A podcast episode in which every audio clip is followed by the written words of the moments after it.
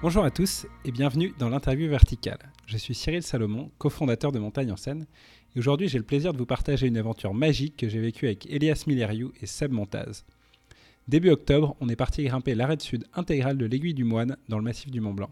Selon Elias, l'une de ses courses favoris du massif, car elle se déroule tout le long sur un rocher irréprochable. Pour nous, cette course avait un attrait particulier puisque c'est sur cette arête qu'a été prise la photo de Valentine Fabre par son compagnon Ben Tibetz, qui illustre la couverture du livre Montagne en Seine qui vient de sortir aux éditions Glénat. On avait donc assez envie de se retrouver sur ce gendarme incroyable et de refaire cette photo avec Seb Elias. Et l'objectif c'était de bivouaquer proche du sommet pour pouvoir échanger avec Elias sur le film Nupsé qui était l'affiche du prochain festival Montagne en Seine. On a été servi avec un bivouac absolument magnifique, un coucher du soleil d'anthologie et surtout avec un Elias qui se livre de plus en plus au fil de l'interview. Alors sans plus attendre, c'est parti pour l'interview verticale d'Elias Milleriou à l'Aiguille du Moine. Eh ben, le, le NUPC, ça s'est passé en, en 2017. La réussite du sommet, quoi, c'était 2017. Mais en fait, c'est pas, ça n'a pas été 2017 uniquement, c'était 2015, 2016, 2017. Ouais. Et ça a été euh, une ascension hors du commun parce que dans ce qu'on a fait faire avec mes copains du gang des moustaches, on n'avait jamais fait aussi dur, aussi haut, aussi loin et aussi engagé. Bah, y aller à trois reprises, c'est beaucoup euh, d'investissement, euh, de pugnacité, c'est aussi beaucoup de peur, parce que la peur de l'échec, la peur de réussir, enfin la, la peur de réussir aussi, s'ajoute à ça. Non mais des fois, non mais tu sais, à un moment, euh, tu échoues et puis bah tu vas réussir. Donc c'est quand tu vas réussir, Tout d'un coup, Tu- ça t'es un peu, est-ce qu'on va y arriver? Mais tu te rapproches de la chose. Et, et- de toute façon, moi j'ai toujours dit, plus on se rapproche du sommet, plus j'ai jamais été aussi loin. Ah ouais, dans ta tête, c'était ça. Bah, dans ma tête, mais tout le temps en fait. Dans ma vie, c'est comme ça. Mais plus tu te rapproches du sommet, moins, plus, plus tu n'as jamais, jamais été aussi loin. Et donc, euh, oui, c'est une page incontournable de ma vie et, et de notre vie, euh, à tous les quatre. hein. Ça a été, euh, voilà, on est allé jusqu'au bout de notre alpinisme. Et là-bas, c'est formé comment, un peu ce gang des moustaches? Alors, le gang des moustaches, historiquement, c'est deux équipes. C'est deux équipes. C'est Robin Revest et moi, Ouais. Fred Desgoulet et Ben Guigonnet. Et c'est deux équipes qui partent en expé chacun de leur côté au départ. On est une équipe de personnes qui se connaissent. On est des équipes qui se connaissent. Mais on n'avait jamais grimpé ensemble. Et un été, on a fait une colocation à Chamonix.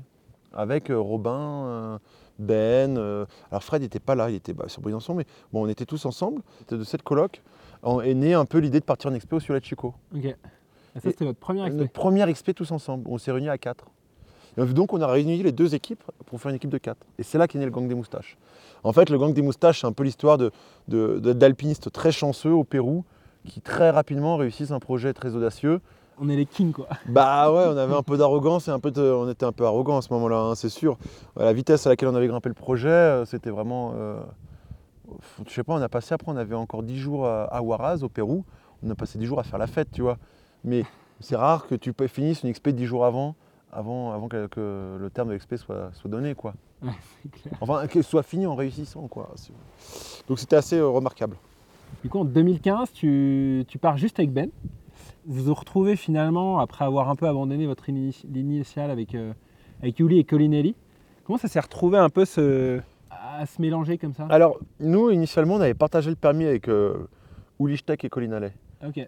Parce qu'on savait qu'ils allaient là et donc on partage le permis pour la montagne. On est d'accord, on, on se met tous sur le même permis. Mais on a avec chacun nos, nos lignes euh, respectives. Et, euh, et en fait, les deux équipes, chacune de leur côté, avec la météo, euh, la face qui se dégrade, la sécheresse et tout, on voit très vite que nous, euh, on va pas aller dans, dans notre itinéraire et eux aussi. Et donc, comme on était dans le même lodge, dans le même village, dans le même lodge en bas à Chukung, bah, on, échangeait, on discutait, tu vois. Et à force d'échanges et de discussions, d'ailleurs, on a fait plusieurs, on a fait plusieurs petits sommets ensemble, hein, d'ailleurs, avec Ouli euh, et Colin. On a grimpé des petits sommets autour. Et euh, à un moment, euh, il en vient, bon, il n'y a pas vraiment de créneau, il y en a un qui arrive peut-être à telle date. Euh, Est-ce qu'on ne se contenterait pas de la voie Bonington, tous ensemble à quatre Ouais. Et c'était un super truc. Euh, fait, déjà, si on avait réussi la voie, la voie Bonington, ça aurait Ouais. été incroyable. Ça aurait été incroyable, en style alpin et tout. euh, L'équipe de 4, là, ça aurait été top. Et alors là, vous vous retrouvez au pied de la face. Est-ce que ça t'a pas fait un peu bizarre de voir Yuli partir en solo intégral? Ça a l'air quand même super raide. Et ben, Ça a l'air d'être à 85 euh, euh, so- degrés ouais, par moment, quoi. Et Bah, nous- part sans nous, ça- avec un bâton et. Et un piolet. Et ben nous, ça nous a fait, vra- ça nous a fait vraiment bizarre. Parce qu'en fait, euh, on n'a pas cette culture du solo avec Ben, en tout cas, nous, nous on l'a pas. Ouais. C'est pas notre délire. Euh, on en a déjà fait un petit peu, comme ça, euh, voilà. Mais. Et, et on s'est dit, mais c'est ça l'himalayisme? C'est comme ça qu'on grimpe en Himalaya Mais nous, on n'était pas d'accord, en fait. Tu vois, on, on a fait parce qu'en fait, on était dans une espèce de mood général. Co- Colin aussi, il a l'habitude de faire du solo, tu vois. Mais là, nous, on était là, on fait, bah non, mais. Ouli, c'est déjà le mec qui a le plus d'expérience que nous. Ouais. Déjà, il a déjà beaucoup plus d'expérience que nous. Et nous, par rapport à Ouli, il y a comme. euh, il y a une, espèce de hiérarchie, quoi. Ok. qui- Mais vous, vous et- auriez pu mettre la corde avec euh, Ben tous les deux? Ouais, mais bêtement, on suit des, des ordres de hiérarchie qui sont, qui sont complètement fouillés en nous, quoi, tu sais. Ah ouais. Et après, du coup, c'est impressionnant quand même, juste pour, euh, pour rester sur lui, il, il a l'air de faire quand même la trace tout le long, un peu devant, il brasse et tout. Oui. Et toi, justement, cette performance en phase sud du Nupsé, quand tu l'as vu, est-ce que pour toi, ça va un peu dans ce sens-là? Alors non, moi ça va pas du tout dans ce sens-là. Moi ça va dans le sens que oui, Ouli c'est un mec très fort et très performant en altitude. Ouais. Mais ça va pas euh, corroborer euh, sa facilité d'Annapurna en solo. Quand même pas. Ouais, moi ce qui m'a étonné, c'est quand même un mec qui va à la facilité d'Annapurna en solo, qui est aussi méticuleux sur le matériel, il avait un sac aussi volumineux. Euh, avec Ben, nous on faisait attention tu vois, à ce qu'on mettait dans notre sac pour avoir un sac léger. Et je trouvais que ça, euh, Ouli, il Ah, avait, lui- un sac, ah ouais. il avait un énorme sac. Tu regardes d'ailleurs, tu regardes, tu le regardes, tu, tu nous regardes tous et tu vois Ouais, que. Ouli il a un sac énorme. Ah ok. Non mais c'est pas ça moi en fait, c'est pas la question de corroborer ou pas corroborer. Ouais, C'est juste que ça ne suffit pas pour moi pour. euh, pour- euh, non. Ah non, pas du tout. Et après, alors, Ouais. vous décidez d'y retourner un an après avec, pour le coup, le gang des moustaches. Ouais. C'était un peu une évidence pour, pour toi, justement, d'y retourner à 4 cette fois-ci? Bah en fait, euh, si tu préfères 2000 2015, c'était un peu l'année. euh, c'était un peu l'année de, de repérage finalement. Nous on a fait le, le- sur des gros projets comme ça, il faut repérer avant. Et finalement on- avec Ben, on avait fait le boulot de repérage. Mais vous espériez quand même faire la voie. Bah, on espérait, on espérait, on avait bien sûr qu'on avait envie. Mais avec du recul, euh, ce qui se passe, c'est qu'on a fait que du repérage, qui nous servira en 2016. La conclusion, c'est celle-là, quoi. C'est qu'on a fait du repérage. Et que, mais qu'on a grimpé dans la Boddington, qu'on aurait aimé faire la Boddington, qu'on aurait aimé euh, aller dans notre voie. Ouais. Ouais, ça apporte vraiment quelque chose, cette 4 ah Bah oui, plus t'es nombreux, plus t'es plus fort. Parfois, tu on dit, ah, t'es 3, tu vas mettre plus de temps et tout. Non, non. Quand t'es avec, avec des personnes efficaces, qui savent rouler et tout, Ouais. surtout que nous, on fait pas des trucs euh, faciles. On fait des trucs euh, en altitude où justement, en fait, on faisait des blocs de trois longueurs. Le, le premier grimpait trois longueurs. Mais après trois longueurs, il était trop fatigué pour continuer à grimper en tête. Ouais. Donc ça fallait que ce soit, l'autre qui, qui prenne Ouais. le relais. À trois, des, des personnes efficaces qui se connaissent, Ouais. ça change pas grand-chose qu'avec deux. hein. Ah ouais, ok. Non. À 4, la, la question, c'est c'est que tu vas avoir deux fois plus de matos, par contre. Ah ouais, Deux- niveau tu vas avoir deux temps, tentes, deux réchauds. Tu peux nous décrire un peu les différents crux de cette voie? Tous les jours, ça a été très dur. Il n'y a pas un jour, il n'y a pas une longueur facile. Alors, en bas, il y a cette première longueur euh, au jour 1 qu'on fixe avant de bivouaquer, qu'on va euh, grimper de nuit le lendemain. Après, la deuxième journée est clé. La deuxième journée est clé parce qu'il faut monter à 6500 mètres Ok. Euh, dans la journée et tu as des passages de cascade de glace très raides, notamment cette longueur guillotine, parce qu'en fait, elle était très exposée aux chutes de pierre. Et en fait, tu sors la tête de la cascade et tu fais oup là, hop, et puis tu vois la pierre passer, donc ça, ça peut te guillotiner la tête. Et du coup, c'est quoi Faut coller la tête avec non, la euh, du coup, euh, tu regardes et puis tu sors quand il n'y a pas de pierre qui tombe. ouais. Ah ouais C'est plutôt ça. ouais. Et euh, non, elle nous a fait peur cette longueur. Et euh, il y avait un timing horaire qui était celui-là, c'est qu'il fallait être euh, sorti de la longueur guillotine à 11h. Chose qu'en 2016, on ne fait pas. On sort, Ok. on sort vers 15h. Ah ouais. Et mais ça allait, il faisait froid ce jour-là ou qu'est-ce qu'il y a Et non, on a eu de la chance, mais on s'est plaint hein, dans, dans le film, tu regardes, euh, tu vois, on, s'est plaint, hein, on dit, euh, dit on dit euh, ouais, ouais, ouais, dans la longueur guillotine, là on a eu chaud et tout. Fred, il le dit bien dans le film. hein. Ouais. Non, non, On s'est plaint, c'est pas possible ces conneries. Ouais. Non, non, la longueur guillotine, c'était chaud ça. Et puis après, passage clé, putain, bah, le, le troisième jour, pareil, ça grimpe très fort. On va dire qu'il n'y a pas de longueur très très très raide, mais toute la journée, c'est des longueurs raides et soutenues, avec du, euh, du mixte, euh, toute la journée. La quatrième journée, c'est là qu'il y avait la grosse interrogation. On rentre dans cette espèce de gros gigantesque dièdre, qui qu'on ne voit pas de la, quand on est au pied de la paroi, on ne peut pas le voir, il est caché. Et en fait, nous, c'est une grosse interrogation. Parce que quand on a préparé l'itinéraire, on voit tout l'it- l'itinéraire depuis le, depuis le bas, sauf ça. Et en fait, il était caché, c'était une espèce de grande cheminée dièdre de trois longueurs qui remontait avec une fameuse longueur en, en 5 plus 6 en glace qu'on a fait à 6900 mètres. Ah, hyper doit- dur. Hyper dur. Hyper dur. Qu'est-ce que tu ressens un peu dans une longueur comme ça quand t'es en tête? Qu'est-ce que tu ressens? Bah, euh, Tu passes par tous les états. hein. En fait, tu es un peu dans le même état que quand tu grimpes dans des longueurs durant, en basse altitude. Juste que tu fais vraiment attention parce que tu sais que tu es en expé, tu es beaucoup plus concentré, tu as beaucoup plus peur parce que tu as le souffle court. Ouais. Euh, Donc tu sais que tu vas falloir que tu économises ton, ton souffle. Il va falloir que tu, tu fasses bien. Donc euh, ouais, c'est impressionnant. Surtout que tu, tu pars à vue dans l'inconnu. Tu sais pas, il n'y a pas de topo, il n'y a rien qui précise cette longueur. Nous, Ouais. c'est juste nous après qui proposons cette cotation. hein. Mm. Mais initialement, il n'y a pas de. Et Quand Euh, t'es en bas, quand tu un en bas, tu sais super pas, tu vois un truc super avec des stalactites. Tu dis qu'est-ce que ça va être cette chose? Et après, tu as les grandes pentes de neige où là on bute en 2016 parce qu'en fait on se fourvoie et on se retrouve dans les ice alors, c'est marrant, c'est dû à quoi pour toi cette erreur de jugement en 2016 euh? On avait une feuille de route qu'on ne respecte pas la veille au soir. Parce qu'on ne la respecte pas parce que tu as le routage météo qui nous annonce un changement de météo dans les jours qui viennent. Donc notre summit day, ça va pas être celui qui est prévu. Un excès de confiance. L'excès de confiance, il arrive parce qu'en fait, on a très bien grimpé tout ce qu'on a grimpé jusqu'à présent, on a tenu les timings et on est très confiant. Quand on a préparé la course, le haut, les pentes de neige, on les avait sous-estimées. On s'est dit, c'est que des pentes de neige, on, on va s'en sortir, ça va le faire. Mais en fait, c'est pas vrai. Partez pour combien de dénivelé déjà le dernier jour en 2016 Oui, euh, 800 mètres, 800 mètres, 750.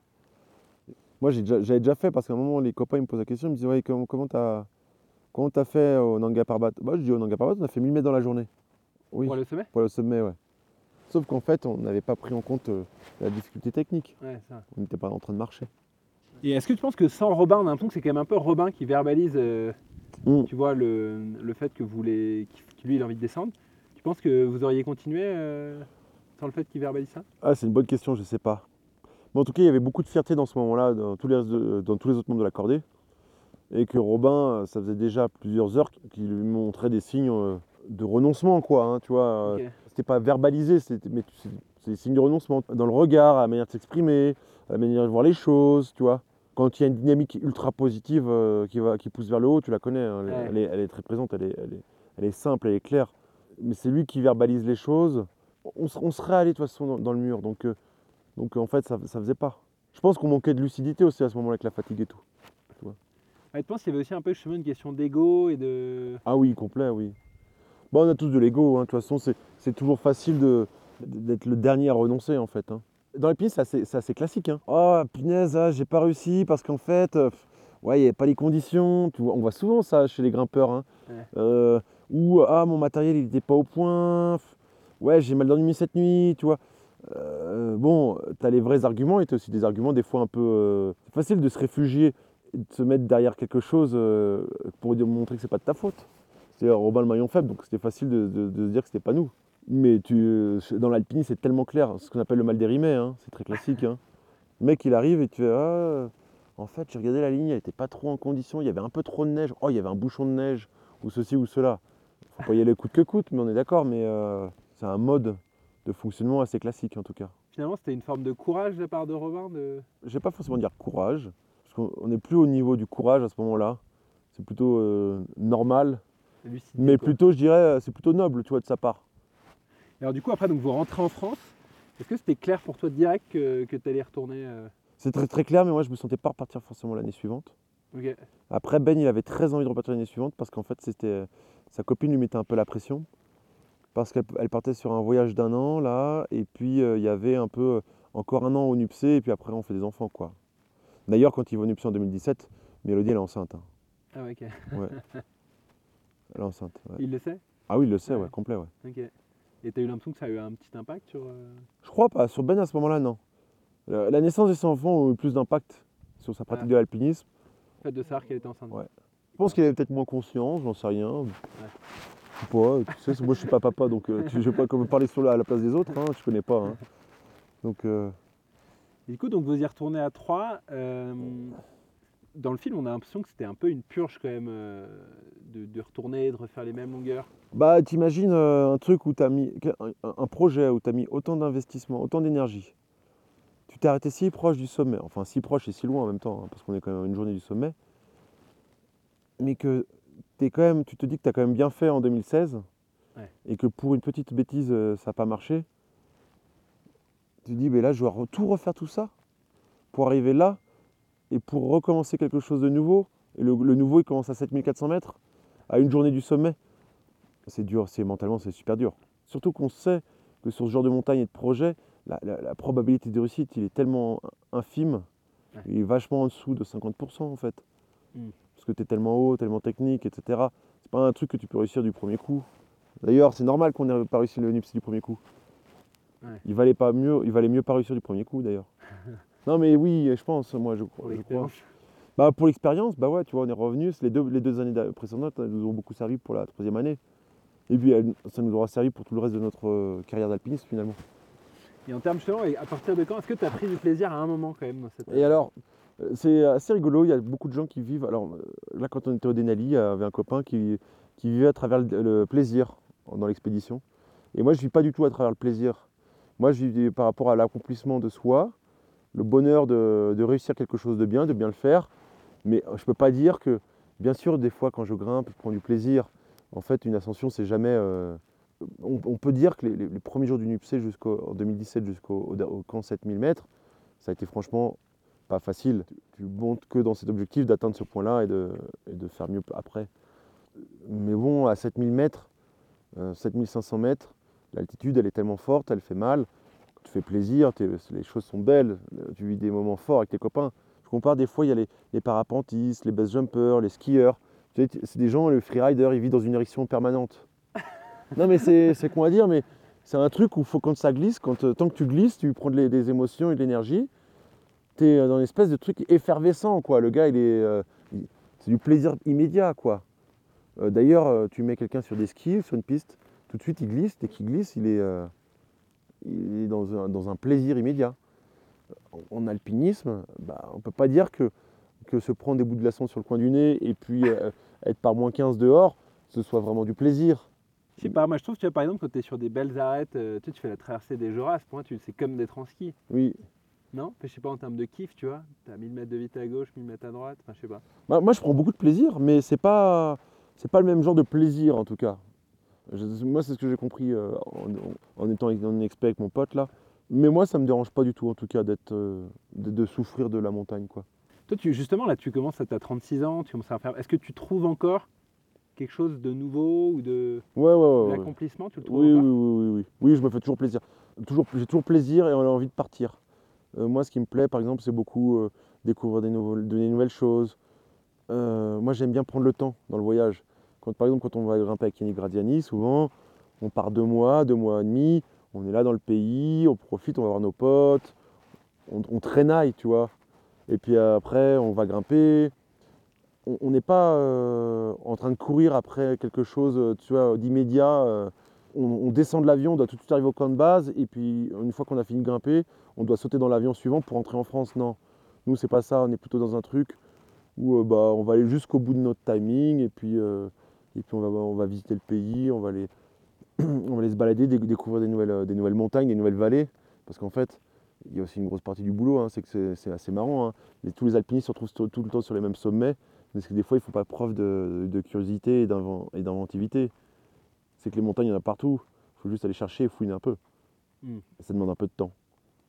Peut-être sur le- un peu le sommet. Donc vous arrivez, vous voyez l'Everest et tout. T'é- T'étais dans quel. euh, Ah là, on était dans un nuage. Ouais, ça- vous avez même de- assez euphorique. Ouais, euh, euphorique. Alors, un- un- une euphorie très douce. Il n'y avait pas de vent, pas du tout de vent. Il faisait pas froid. On n'avait pas de casque. T'as vu, on n'avait pas de casque. On était en doudoune ouverte. Il faisait chaud, quoi. Et puis on arrive au sommet. Puis il y a une espèce de silence tu sais, général, tu sais. Et euh, il n'y avait pas eu de- d'effervescence. euh, euh, on a cassé la baraque. Finalement, le gang des moustaches, il portait. Enfin, moi, je trouvais personnellement qu'il portait très mal son nom en UPC, quoi. Parce que c'était plus un gang. hein. non, mais après trois années, c'était pas un hold-up. hein, C'était plus un hold-up. C'était pas du tout ça. C'était un espèce de truc vachement plus profond, euh, spirituel, où tu es en connexion avec la montagne, où tu rentres dans une espèce de, de, de dimension.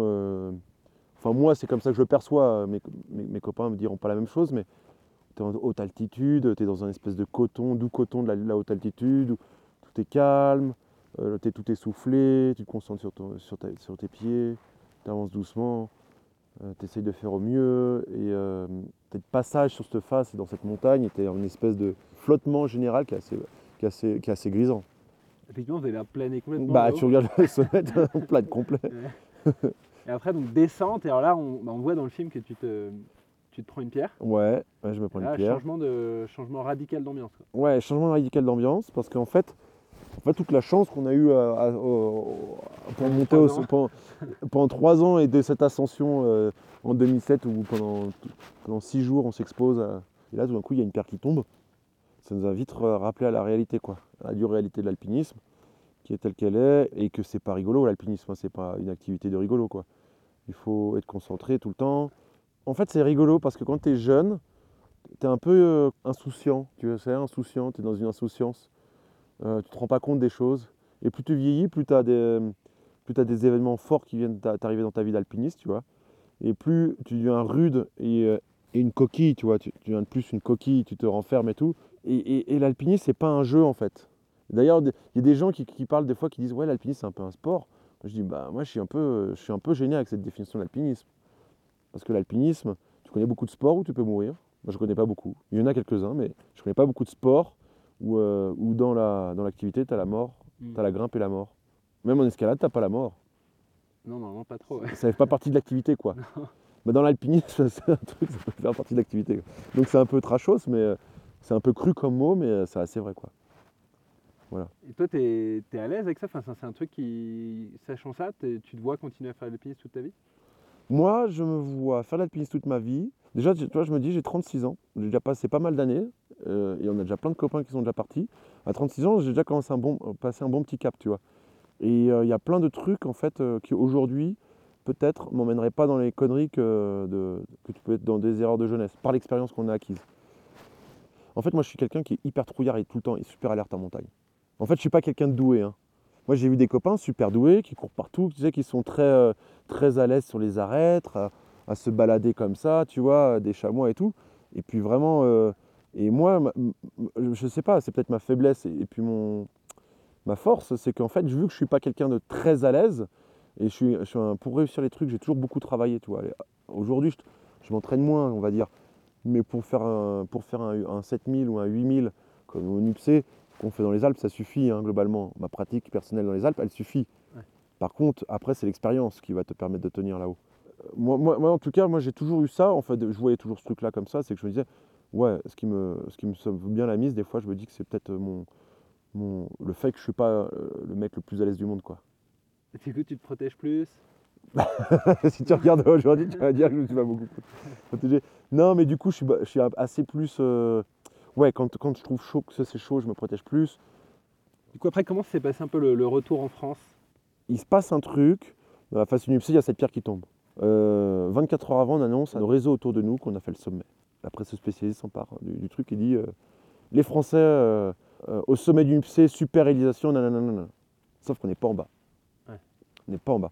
Et tu as cette chute de pierre. Et puis après, là, quand il y a la chute de pierre, on est en contact euh, euh, téléphone satellite avec Stéphane Benoît et on dit on ne parle surtout pas de l'accident pour le moment parce qu'on ne veut pas stresser les gens autour de nous. Il est hors de question que qui que ce soit soit au courant. On descend et quand on sera rentré, ça ira mieux. Et on arrive en France et en fait, on descend en bas de la face du UPC et on est, on est dans un état en fait. euh, ce- on est loin, on allait loin, donc on est dans un état physique assez avancé, quoi, tu vois. Ouais. Et euh, on rentre à Chokung, donc euh, on boit une bière, on mange. Moi, je, je me souviens, la nuit, je tombe malade, mais malade de. En fait, euh, je, je tiens plus la nourriture, quoi. Parce que la nourriture, euh, parce qu'on en a mangé pendant, pendant 8 jours, 7 jours, 8 jours, le- nourriture euh, desséchée, euh, etc. Le retour en France, il était assez simple, c'est que ça a été très rapide. Euh, moi, je voulais, il était- quand j'étais à Chokung, je voulais à tout prix rentrer à, à pied à Katmandou. C'était vraiment important pour moi. Et ap- après deux jours passés à Chukung à attendre un peu, avec les douleurs, moi j'avais le dos, j'étais devenu bossu, quoi. hein. Bossu Notre-Dame, tu vois. Et là, ils ont dit, non mais les gars, les copains, ils ont dit, non mais Elias, toi tu rentres, on te met dans un... dans- tu te fais rapatrier en France. Tu Ouais. vas pas marcher le trekking, là, tu vas pas faire le trekking de retour. En fait, ça a été très rapide, parce qu'en fait, j'étais rapatrié, après je suis allé à l'hôpital à, à Katmandou. Après, ça a été euh, la France.